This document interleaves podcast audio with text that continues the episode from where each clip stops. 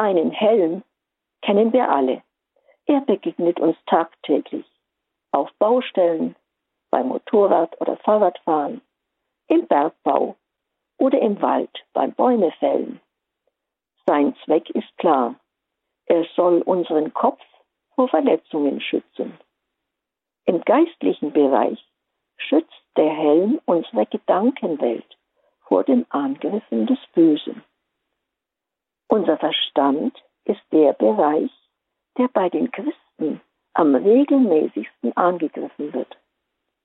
Satan will uns Gedanken unterschieben, die uns beunruhigen und ablenken, damit wir den Weg mit und zu Gott aus den Augen verlieren.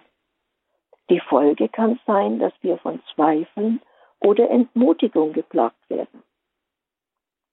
Was dürfen wir unter dem Heil verstehen? Wir kennen den Begriff heile Welt. Das ist gut. Es ist ganz. Es tut uns gut, weil wir in Freude, Harmonie und Frieden leben können.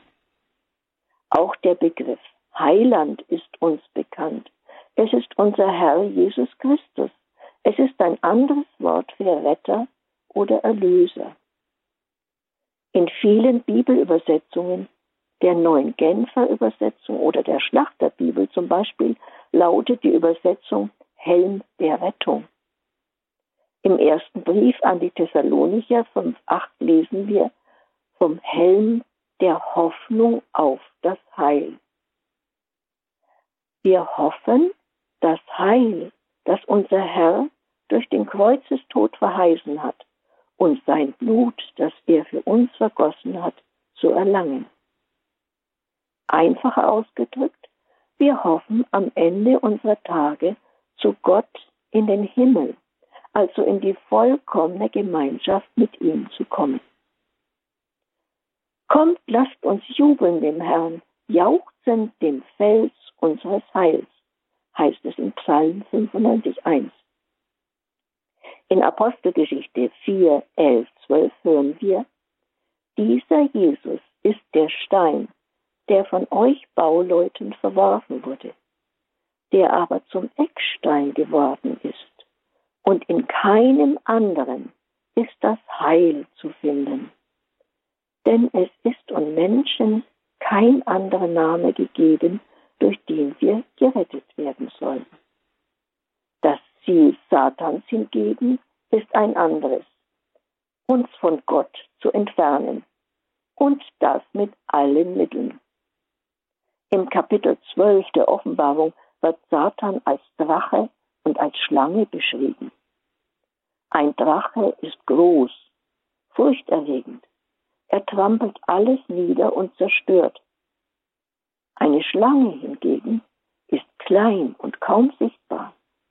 Sie schlängelt sich still voran, ist hinterhältig und gerissen und passt durch das kleinste Loch, von dem man keine Ahnung hat, dass da etwas Gefährliches auftauchen könnte. Jesus gab uns ein weiteres Bild von Satan. In Johannes 10,10 10 heißt es, der Dieb kommt nur, um zu stehlen, zu schlachten und zu vernichten. Ich bin gekommen, damit sie das Leben haben und es in Fülle haben. Der Dieb ist hier die Person Satans. Er nimmt Leben. Jesus spendet Leben. Satan bemüht sich sehr, seine Absichten zu verschleiern. Sein Ziel ist immer dasselbe, zu stehlen, zu schlachten und zu verderben. Zu stehlen bedeutet, er möchte uns das wegnehmen, was uns rechtmäßig zusteht, unser Erbe als Kinder Gottes und die Segnungen, die Gott für uns vorgesehen hat. Zu schlachten bezieht sich auf Satans Anstrengungen, unser Leben zu zerstören. Satan ist ein Mörder. Tatsächlich ist er der Ursprung aller Krankheiten, Morde und Kriege. Zu verderben erstreckt sich über unsere Zeit hinaus in die Ewigkeit. Es bezieht sich auf die andauernde, ewige Entfernung unserer Seele aus ihrer göttlichen Berufung, hervorgerufen durch Täuschungen und Verdrehungen des Wortes Gottes. Wir sollten uns immer an diese eindringliche Warnung Jesu erinnern. So wie der Brustpanzer unser Herz schützt, so schützt der Helm des Heils unsere Gedanken. Entscheidend ist, welche Gedanken wir in unser Herz hineinlassen. Sie bestimmen die Qualität unserer Worte und unser Verhalten. Und das wiederum bestimmt unser ganzes Dasein. Lassen wir Informationen und Auffassungen zu, die im Widerspruch zur göttlichen Wahrheit stehen, verschaffen wir ihnen Kraft der Tatsache, dass wir sie zugelassen haben, Raum in uns.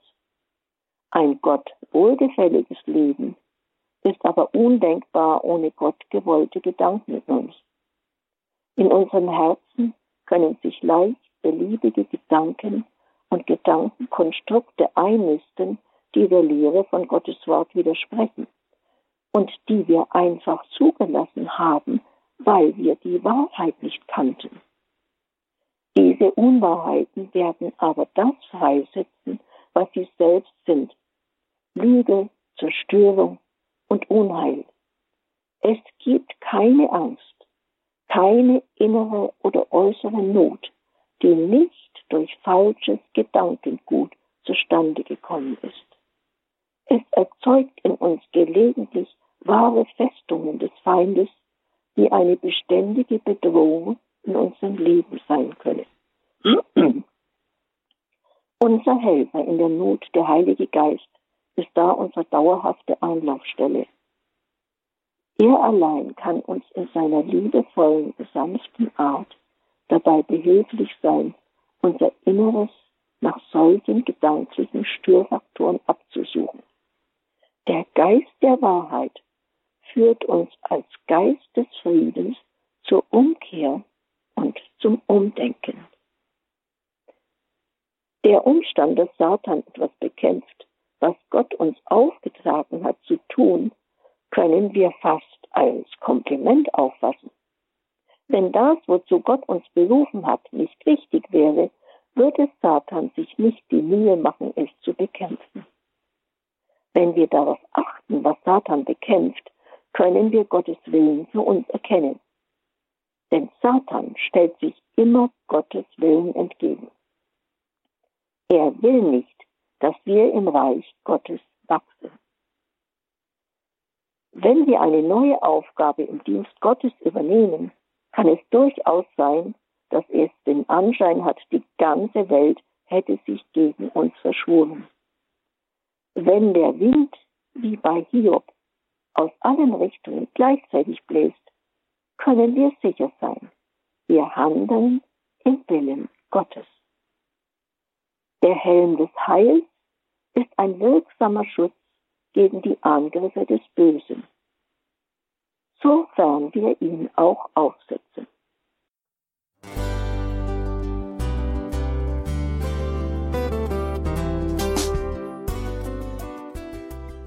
Liebe Zuhörerinnen und Zuhörer, vielen Dank, dass Sie unser CD- und Podcast-Angebot in Anspruch nehmen. Wir freuen uns, dass unsere Sendungen auf diese Weise verbreitet werden. Dieser Dienst ist für Sie kostenlos. Für uns ist er allerdings mit einem nicht unerheblichen finanziellen Aufwand verbunden. Deshalb sind wir für jede Spende dankbar. Alle Bankverbindungen unserer Spendenkontos können Sie über unsere Homepage horeb.org unter dem Menüpunkt Spenden einsehen. Dort besteht auch die Möglichkeit, online zu spenden. Natürlich nach den neuesten Sicherheitsstandards. Sie können diese Informationen auch bei unserem Hörerservice unter der Telefonnummer 08328 921 110 erfragen. Ich wiederhole die Rufnummer 08328 921 110. Vergelt's Gott für Ihre Unterstützung. Ihr Pfarrer Kocher.